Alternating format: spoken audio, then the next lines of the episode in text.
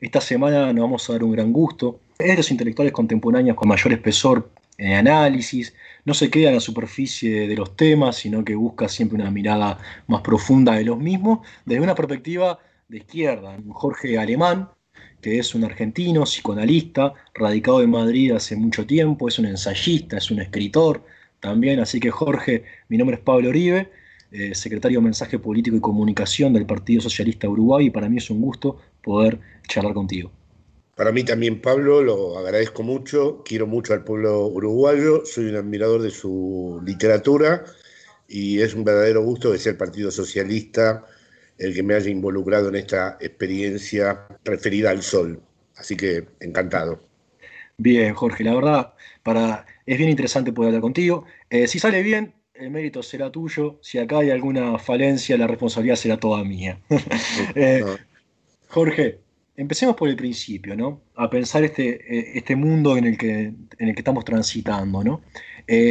caracterizando la etapa, ¿no? La etapa eh, en el contexto de esta pandemia, ¿no? El contexto en el que la pandemia cae y se desarrolla es, es el capitalismo, el capitalismo tardío, ¿no?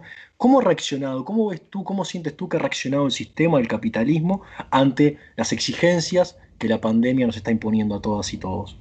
Has utilizado una expresión que me parece apropiada, que es el capitalismo tardío, y que otros denominan neoliberalismo. No eh, el capitalismo salvaje o el capitalismo financiero, sino entendiendo por neoliberalismo un modo de acumulación del capital que ha llegado hasta los últimos confines de la vida, es decir, ya no es solamente el proceso de concentración del capital, no es solamente la explotación de la fuerza de trabajo, sino también la apropiación de la subjetividad, ¿no? e incluso la producción de la subjetividad de acuerdo a los imperativos eh, neoliberales. Ese era el contexto en el que estaban, vamos a decir, moviéndose las cosas de la política, para decirlo muy rápidamente. Es un, era un escenario muy complejo porque por primera vez en la historia no había un después de eso, no, no, no se construyó nunca un imaginario alternativo a ese capitalismo tardío o a ese neoliberalismo. No había ninguna ley histórica como lo hubo en mi generación, en donde pensábamos que había sujetos históricos constituidos que iban a llevar adelante procesos históricos que iban a atravesar el capitalismo e iban a desembocar en la construcción eh, socialista. Por el contrario, los proyectos emancipatorios entraron en un cuestionamiento interno muy radical y eh, se plantearon en el interior mismo cómo desplegarse, cómo habitar, cómo sobrevivir, cómo realizar una práctica en el interior mismo del capitalismo tardío. Ese era el panorama general en el que estábamos hasta que aparece la pandemia. Y la pandemia vamos a decir que desmonta muchas de las ficciones del, capitalismo, en el sentido de que se ve que no hay organismos internacionales que regulen nada, en el sentido en que efectivamente los líderes políticos pertenecen a un periodo histórico anterior, eh, en el sentido en que eh, se visibiliza que son los trabajadores, después de años que se ha insistido con el karma con el mantra, perdón, de que la empresa es la que genera la riqueza, eh, se percibe claramente que si los trabajadores no acuden, si no va el que arregla los ordenadores o el que arregla la electricidad o las enfermeras a los hospitales, eh, el mundo se eh, se exige de nuevo que la maquinaria se ponga en marcha, sobre todo lo exige la derecha, sobre todo lo exigen los ricos, eh, que la maquinaria se vuelva a poner en marcha implica que vuelvan los trabajadores. O sea que es un momento en donde evidentemente eso se ha visibilizado. Pero a su vez nada indica constituir eh, un sujeto político que surja o emerja en esta situación con una formadora y que entre con el capitalismo en crisis o el neoliberalismo en crisis. Yo no me atrevería por ahora a afirmar algo así. dijiste cosas interesantes, ¿no? Primero la, vocación de partidos políticos que busquen la emancipación, ¿no? Ahí hiciste una descripción de que eh, había primado en las fuerzas políticas de izquierda una lógica de, no cuestionarse verdaderamente al capitalismo, ¿no? De buscar gestionar al capitalismo, no responsabilizarlo de las causas quizás de la de atroces de la desigualdad. Busquemos administrar el capitalismo porque no se puede construir una alternativa al Esto, si quiere, hemos, hemos vuelto muchos, mucha socialdemocracia o progresismo, pero había una imposibilidad de plantear eh, hasta dentro de la misma izquierda la necesidad real de la superación del capitalismo para construir una alternativa civilizatoria al mismo, en el entendido de que hoy, y eh, el que transitamos hoy, de, y para vincular también el tema este de la, de la salud humana con la salud planetaria, ¿no? Hoy si no nos ponemos la, vocación y la, y la, fuerza para construir una forma de producir, de producción, de distribución de la riqueza y de habitar el mundo distinta al capitalismo, estamos amenazados con una debacle eh, y con una catástrofe ambiental, que es bien visible, bien, bien palpable para todas y todos. Pero es tan fuerte la, lógica de, naturalización de la, del, del realismo capitalista que nos hace imposible quizás poder pensar que podemos vivir y producir nuestra existencia con un sistema diferente al capitalismo, ¿no? Sí, estoy totalmente de acuerdo, pero digamos, ese es el drama histórico al que se va a asomar la, izquierda en, el tiempo que se viene, en, lo que se está preparando ahora. Porque por un lado, si la izquierda no está en el Estado, es meramente testimonial y puede ser muy revolucionaria y puede postularse como la izquierda que va a atravesar el capitalismo y que va a realizar la revolución y que va a representar al proletariado, pero es una izquierda que eh, no tiene nunca incidencias, no tiene consecuencias y no asume responsabilidades. En cambio, por otro lado, la izquierda que asume responsabilidades de Estado, que es la que me interesa, eh, tiene el problema de que en efecto, una vez que está en el Estado, cae en todas las estructuras del capital y como has dicho muy bien antes, como lo señalaste, eh, entra en un impas, porque una vez que se ha aceptado un lugar en el Estado, el Estado ya forma parte eh, de la estructura de dominación del capital.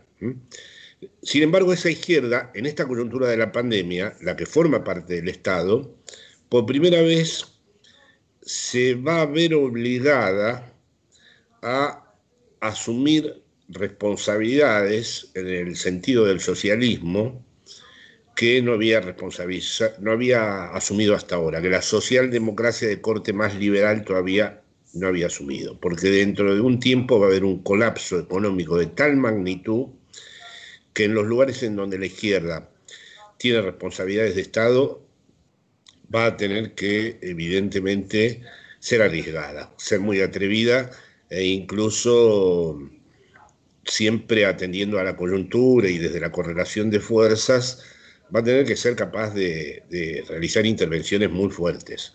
Vamos a ver qué es lo que pasa, vamos a ver si el mundo que se prepara actualmente puede acompañar a una izquierda así. Es cierto, esa tensión eh, está presente, es una oportunidad también hoy, pero las consecuencias que se vienen son enormes desde el punto de vista económico y ahí va, a haber que ser osados, osadamente prudentes para muchas cosas también. Tú dijiste que gobernar cuando uno es de izquierda es complejo, porque también es cierto que uno cuando gobierna entiende que hay límites y, empieza a conocer los límites y además tiene que ser responsable a la, hora de gobernar, pero también tiene que ser leal a sus convicciones a sus convicciones más íntimas que lo llevaron a, defender los intereses para, estar ahí. Hoy en día eh, tenemos que esta pandemia cae eh, en una incidencia en unas democracias muy cansadas, ¿no? Eh, democracias occidentales por lo menos terriblemente cansadas, que han sufrido recortes, por lo menos en, Europa, muy, muy, grandes por años y años de, políticas neoliberales. ¿no? Ahora, esas democracias cansadas, a mi juicio, muestran una tensión y la pregunta ahí sería, eh, ¿el neoliberalismo eh, es compatible con, un ejercicio democrático pleno, real? O sea, eh, ¿se puede pensar habitar una sociedad plenamente democrática dentro del sistema neoliberal? Bueno, hubo varias cosas en tu intervención que voy a tratar de comentar rápidamente, ¿no? En primer lugar, esa tensión que has eh, definido y que siempre me interesa resaltar, ¿no? Eh, eh, el revolucionario que está por fuera de las responsabilidades políticas de Estado no vive ninguna tensión porque lo que logra conquistar es una imagen narcisista de sí mismo donde él es ya un revolucionario de por sí por lo que proclama y dice. Pero lo que nos interesa a nosotros es lo que se obtiene, no lo que se dice, ¿no? Lo que se puede conseguir, no lo que se puede, digamos, enunciar.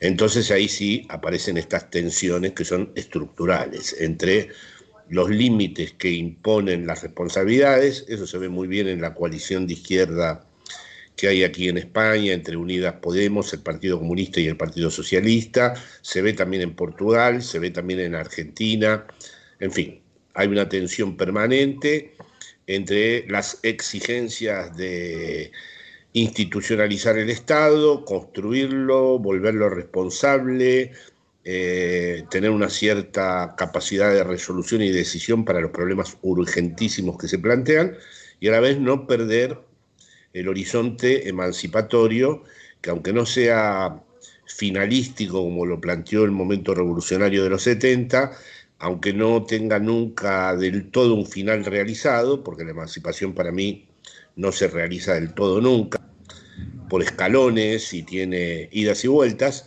eh, pero bueno, es un horizonte que debe ser mantenido. A la vez está el otro problema que hace años que se viene mostrando, que es que el neoliberalismo en cierta forma ha cancelado la democracia. Su manera de apropiarse del Estado, a diferencia del liberalismo que quería poco Estado, el neoliberalismo se hace con el Estado y vuelve al Estado un instrumento suyo. Lo vuelve un instrumento judicial suyo, lo vuelve un instrumento financiero suyo, lo hace intervenir, como se ha visto en muchos casos, como se vio recientemente con el macrismo en, Argentina, lo hace intervenir en sus propios negocios financieros.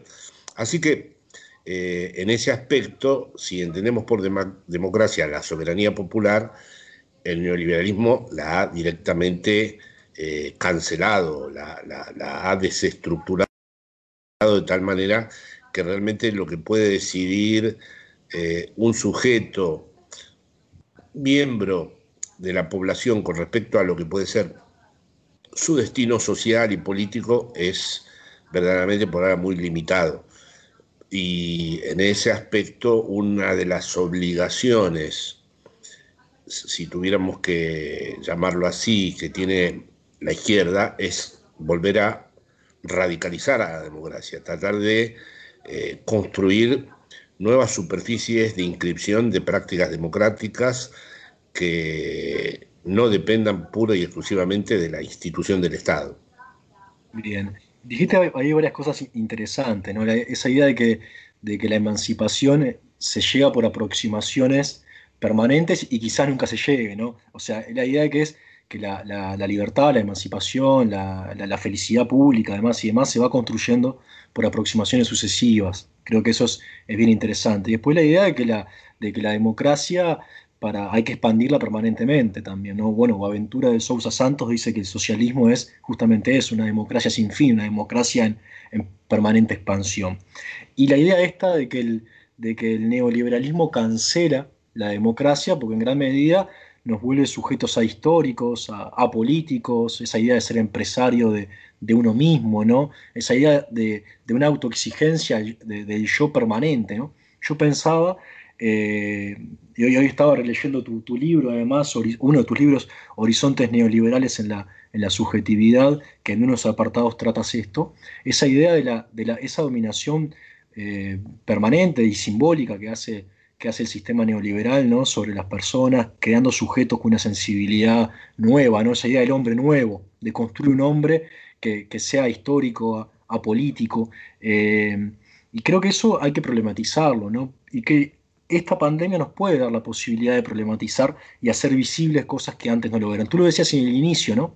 Decías que, bueno, hay, hay límites que se pueden estar viendo ahora, hay una insuficiencia del capitalismo para para dar respuestas, ¿no? Quizás es, el momento de, volver a, a problematizar cosas que, antes era muy difícil poder hacer visibles sin que nos acusen de, de trasnochado. Miren esto, están nuevamente cuestionando el capitalismo, eso no, no se puede, ¿no? Quizás ahora está dentro de la gran complejidad que se viene y de la debacle económica que, se viene a nivel mundial, eh, la posibilidad de poner en el centro de discusión que, acá el problema es el sistema capitalista de producción y la desigualdad enorme que genera y por ende el conflicto permanente que genera, ¿no? Por supuesto, yo creo que, por ejemplo, la hipótesis del empresario de sí mismo, muy explotada por el neoliberalismo, es decir, la idea de que cada uno debe ser el que gestiona su propia vida como una empresa y darse un valor a sí mismo y automaximizarse como valor. Y uno ve una villa miseria y aunque hay hambre y hay necesidades eh, fundamentales no cubiertas, sin embargo, la lógica del consumidor consumido se mantiene. Hay tráfico de armas, hay plasmas, hay marcas falsas, en fin. Toda esa lógica del neoliberalismo eh, la supo desplegar con mucha potencia, más que la clásica venta de la fuerza de trabajo en el mercado que describió Marx, la idea del empresario de sí mismo, de que uno era responsable eh, de su propio destino, eh, se encarnó de una manera muy potente en el neoliberalismo, hasta tal punto que en muchísimos países se puso muy de moda, bueno, hubo una fiesta, se dilapidó, se gastó un dinero que no se tenía y ahora hay que pagar. Recuerdo a la presidenta del Fondo Monetario Internacional decir que había un agujero en el techo, que nadie lo vio, porque había sol y ahora todo el mundo se tenía que hacer responsable. Y el macrismo en la Argentina fue un paradigma de esto, jugó siempre con la idea de que se había gastado lo que no había, eso siempre es el gasto público, el Estado, etcétera, etcétera. Acá en España pasó lo mismo. Eh, Rajoy estuvo todo su periodo de gobierno diciendo que eh, se había dilapidado el dinero en cosas que no se podrían haber gastado, etcétera, etcétera. Así que se cultivó, se fomentó, se desplegó por todos lados la idea del empresario de sí mismo. Creo que la pandemia esta la pone muy en cuestión esa idea porque dentro de muy poco va a haber grandes conjuntos de la población en donde no van a tener posibilidad siquiera de ningún tipo de inscripción simbólica, de no, de no, no van a poder disponer de nada, no van a poder tener acceso a ningún tipo de bien, y ahí sí se va a abrir una verdadera incógnita.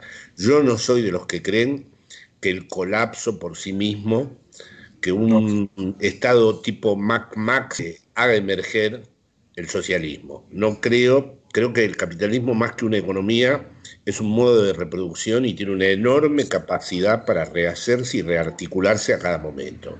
Pero sí también creo que esas tesis neoliberales, como las que has enunciado antes, por ejemplo la que formuló Foucault y que trabajé en ese libro, El empresario de sí mismo, va a entrar en crisis, que, que van a empezar a surgir sectores eh, que no van a tener ninguna pertenencia a ninguna clase y que van a sentir con muchísima fuerza que tiene que haber una responsabilidad colectiva con respecto a ellos. En todo caso, la pregunta es que siempre queda abierta, después de la historia de la humanidad es inevitable hacerse cargo de esta pregunta, por horrible que sea, es que el fascismo puede ser el que se haga cargo de esto. La tensión existe.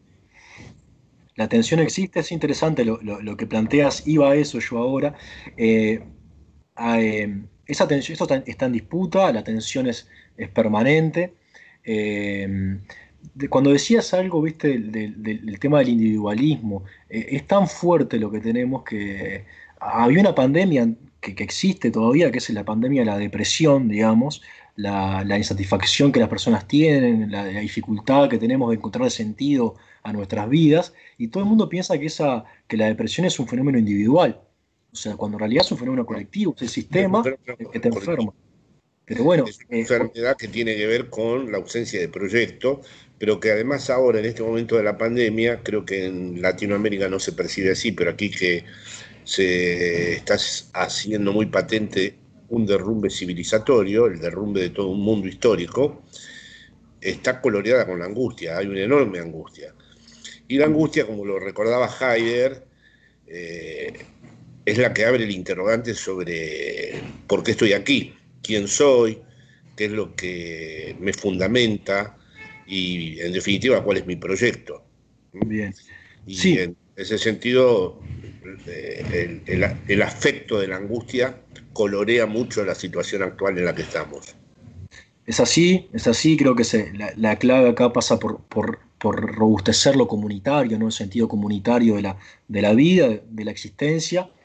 Volviendo ahora un poco a, algo que Has dicho comunitario, los partidos socialistas europeos eh, nunca se han llevado bien con la palabra comunidad. Les gusta la palabra sociedad, les gusta la palabra ciudadano, pero comunidad y movimientos sociales es algo en lo que eh, no encuentran nunca una acción con respecto a eso. Es decir, ahí falta un poco la lectura de Gramsci, la manera en que se construyen las hegemonías, la manera en que precisamente, como hablábamos antes, los proyectos emancipatorios siempre son hegemónicos y las lógicas hegemónicas no culminarán nunca, siempre habrá hegemonía, no, no va a llegar un momento en donde finalmente ya no sea necesaria la construcción hegemónica.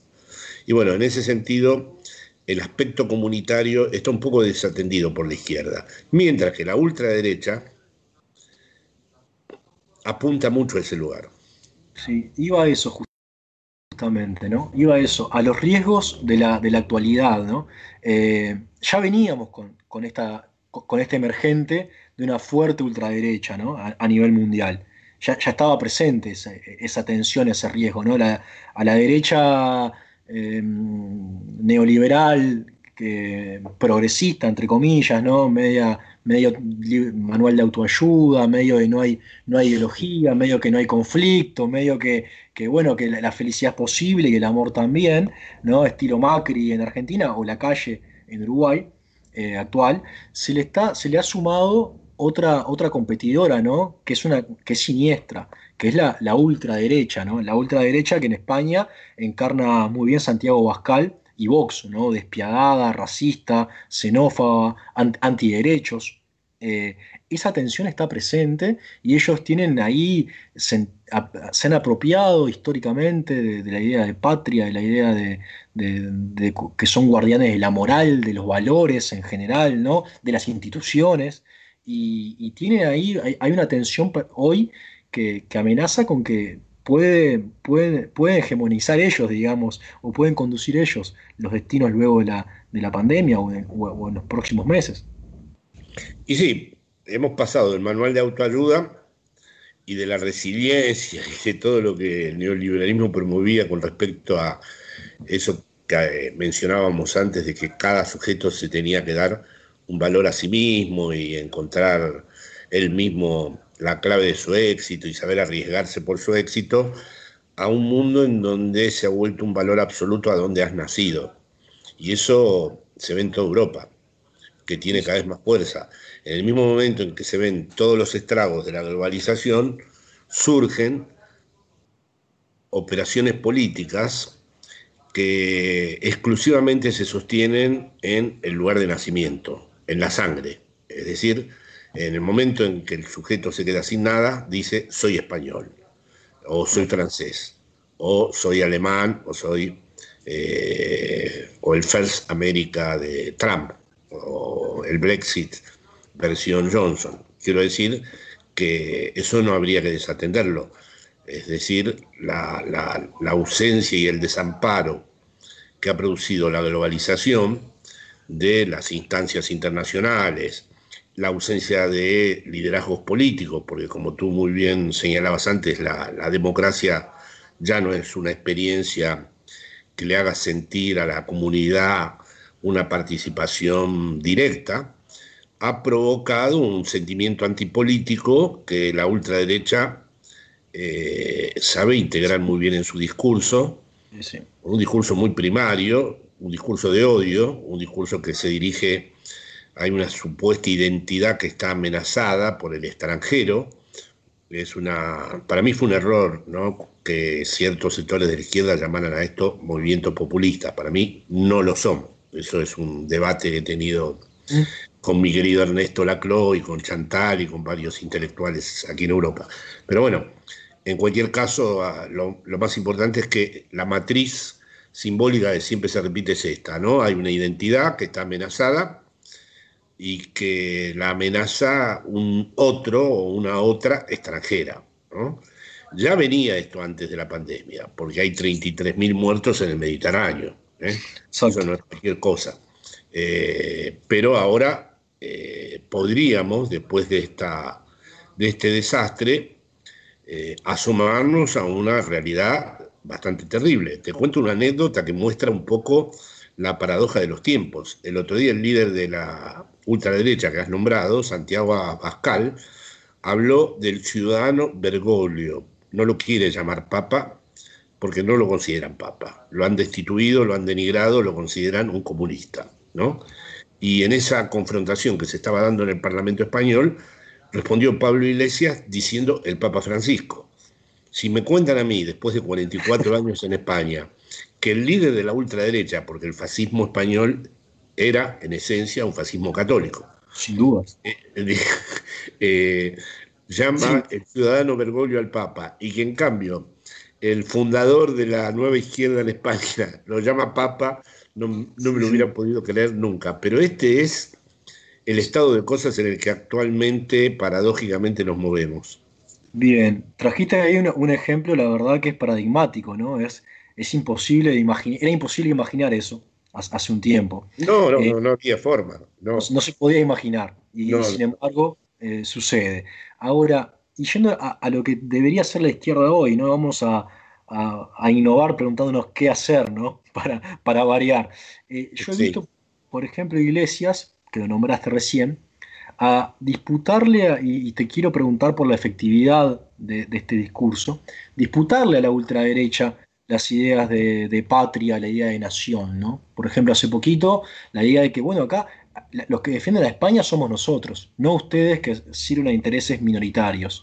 Eh, como tratando de disputarle el concepto de, patria a la extrema derecha, ¿no? Que es algo que también a, los partidos de izquierda nos cuesta, porque nosotros somos internacionalistas por definición y creemos que, pasa por ahí la salida. Pero yo estoy viendo esta estrategia discursiva de, de Iglesias de crear un relato para poder disputarle a, la, extrema derecha quizás estas, categorías que, pegan, como por lo que tú has explicado muy bien, en la gente de a pie, en la gente común, ¿no? Sí, estás señalando algo muy importante. Yo estuve vinculado desde los inicios con la experiencia política de Podemos, que fue la traducción institucional de un acto instituyente que fue el 15M en, Madrid. ¿no?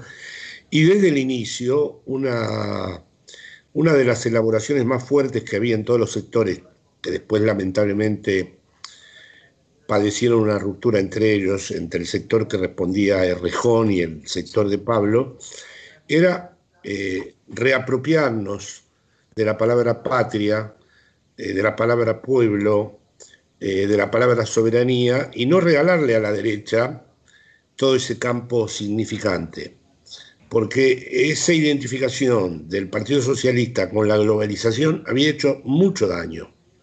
Es decir, era urgente demostrar que se podía ser patriota y no ser xenófobo, que se podía amar eh, eh, de hecho íbamos a hacer una revista que se iba a llamar Patria, como provocación, que se podía amar tu propio lugar eh, y no en nombre del racismo, y no en nombre de la xenofobia.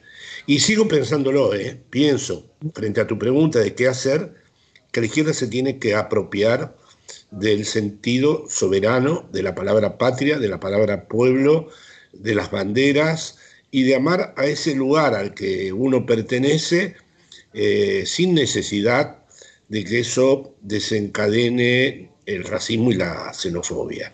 E incluso más, creo que una federación internacional, que debería haber, eh, tendría otra fuerza si estuviera constituida por pueblos soberanos.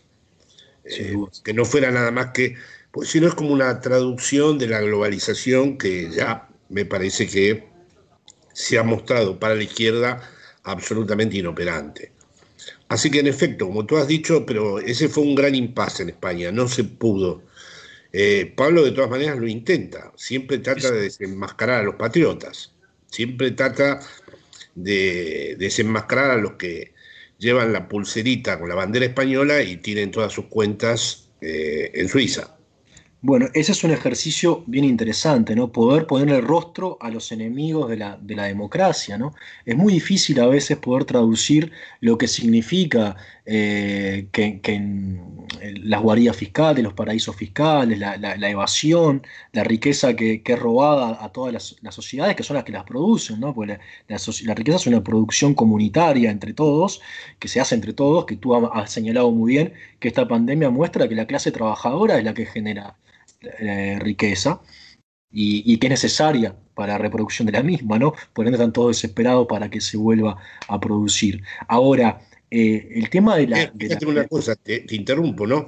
Sí. Pero, por ejemplo, eh, la cuarentena, los sectores populares en Argentina, los más empobrecidos, no la cuestionan, la aceptan, sabiendo que atraviesan una penuria muy grande no yendo a trabajar.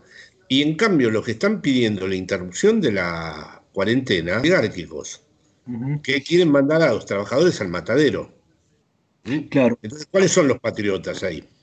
Sí, y hay, hay, un sentido, ¿no? Como uno, para disputar un discurso, ¿no? Es muy fácil eh, o muy difícil, perdón, poder mostrar lo, que significa el robo y la evasión fiscal, ¿no? Que, porque claro, no es cinematográfico, no, no, se puede ver eh, e, esa evasión, esa fuga, ese robo en última instancia, ¿no? Entonces, para nosotros es, realmente complejo cuando además en Uruguay acabamos de perder un gobierno, después de 15 años, acusados de ser corruptos de, por la inseguridad y por el narcotráfico. ¿no? Y muchos de los que gobiernan el Uruguay hoy tienen vínculos y han evadido y, evaden y fugan su capital. ¿no? Igualmente, por algunos hechos aislados de corrupción que no muestran una corrupción sistemática, ni mucho menos, igual los corruptos somos pegados siempre los, de, izquierda. ¿no? Y, eso es eh, también es parte de una disputa de sentido común que, es muy difícil de poder hacerlo, porque lo visual para, la gente es importante. Acá al no estar el dinero, al estar escondido, es muy difícil que lo puedas mostrar. Sí, sí, fíjate, eso es clave lo que estás diciendo. El gobierno de los Kirchner eh, terminó para toda la prensa internacional siendo una banda corrupta de negocios familiares.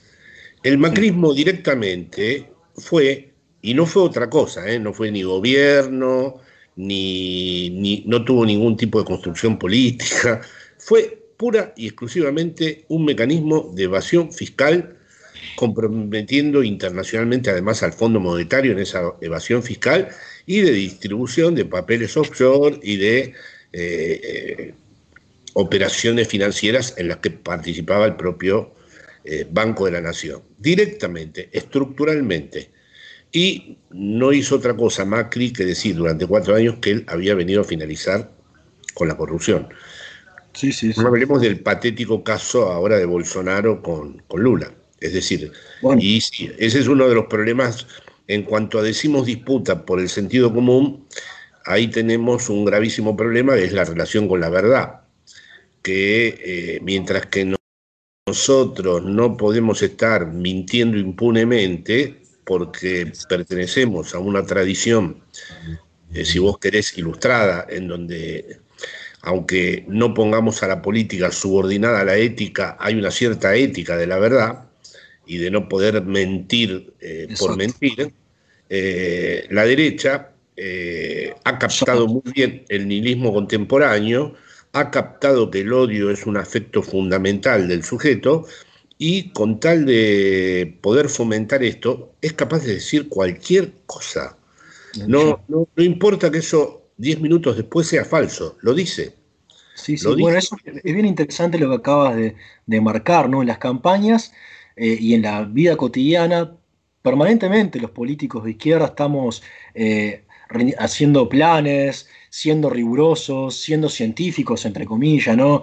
Eh, no, tirando cualquier frutazo, haciendo un esfuerzo por ser correctos y por ser elaborados y porque tenga consistencia todo lo que, lo que se dice. Y te responden con una negación de la política o tirando cualquier cosa y, han captado quizás, eh, ha captado es muy bien esa forma de, hacer política, ¿no? Que la pueden hacer por, lo que tú dices, por, por su, porque no, porque tienen otra relación con la verdad y otra relación con la, con la sociedad. Nosotros no podemos hacer eso, no podemos eh, eh, aullar como los lobos para que no nos devoren, como dice un dicho popular, ¿no? No es cuestión de aullar como los lobos para que... La derecha actúa, tenemos que aprender a dialogar con eso. La derecha, por más arcaica que parezca en cuanto a sus valores, actúa como las redes, donde se puede decir cualquier cosa de cualquiera. La derecha actúa como un Facebook enloquecido, donde se puede afirmar una cosa y lo contrario en, en, en, tiempo real. Mientras que nosotros estamos en la lógica argumental del siglo XIX. Es decir, intentamos demostrar. Sí. Eh, exacto. Jorge, Está- sí.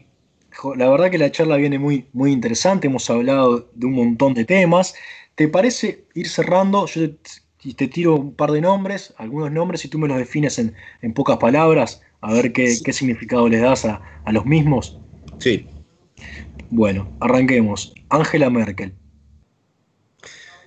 Eh, una administradora del neoliberalismo a escala europea. Pedro Sánchez. Una incógnita eh, que va a definir en los próximos meses quién es. Pablo Iglesias.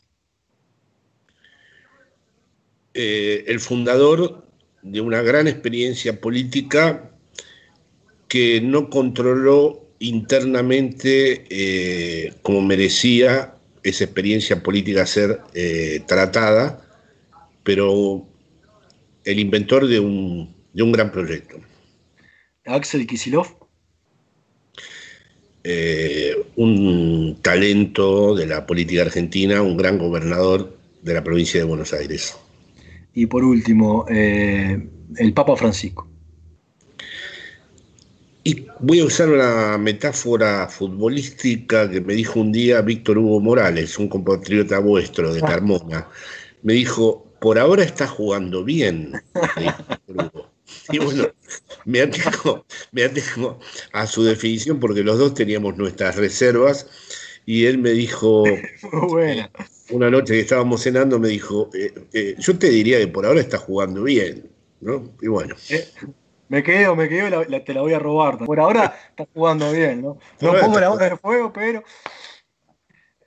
Bueno, Jorge Alemán, la verdad ha sido un gusto que nos hayas dado estos, estos minutos. Ahí en España son ya pasados, ya estamos en el jueves, ¿no?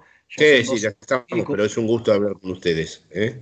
eh, hemos Eh, hablado espero de- que- hemos hablado de temas importantes, hablamos de la Importante, lo que pasa recién, estos temas, el problema que tiene es que recién estábamos comenzando, había que desarrollar muchas cosas.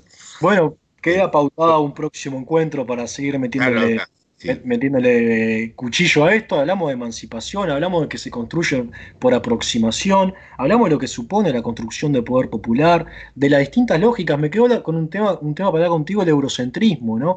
La, la- la necesidad de América Latina de, de, obviamente, de, es referenciar. incorregible. Eh, los europeos no pueden pensar Latinoamérica. En cambio, nosotros no nos podemos pensar sin Europa. Ese es un drama eh, del que habría que hablar mucho. Qué interesante. porque el próximo encuentro puede ser sobre eso. Nosotros somos ellos, pero ellos no son nosotros. Está muy bien eso, está muy bien Marx, está muy bien Gramsci, Pulanzas y compañía. Ahora, también tenemos a Mariátegui, también tenemos acá, yo leí un historiador argentino que, que me pareció muy interesante, que es Fermín Chávez, por ejemplo, ¿no? Eh, hay Sí, varios, está Aureche, claro. está Vivian Trías, Carlos Quijano, yo qué sé, Sí. marcha del 39 al 73, una empresa... Por favor, era el diario eh, culminante en nuestra generación. Exacto, con una vocación de integración muy profunda a América Latina que las dictaduras, bueno, pulverizaron y el neoliberalismo eh, impuesto a sangre. eh, Ustedes además han tenido un escritor que eh, admiro y que tuve el honor de, de conocer. ¿Quién? Él estaba con pijama en la cama, con su de cigarrillos y el whisky en la mesita de luz, que es Onetti, que es una Claro. de las cosas más grandes que... ¿Lo conociste, Onetti? Sí, No, sí, en España, en Madrid. Qué interesante. Bueno, en Onetti escribía en marcha, eh, y así varios, ¿no? De las Sí. plumas más, más importantes de nuestra América. Eh, Jorge Alemán, Ha sido un gusto, y un placer. Esperemos que se todo estuvo todo muy rico, como decía un amigo. Esperemos que se repita. Bueno, yo espero que ustedes me envíen esto, así lo hago circular por las redes. ¿Eh? Gracias. ¿eh? Salud.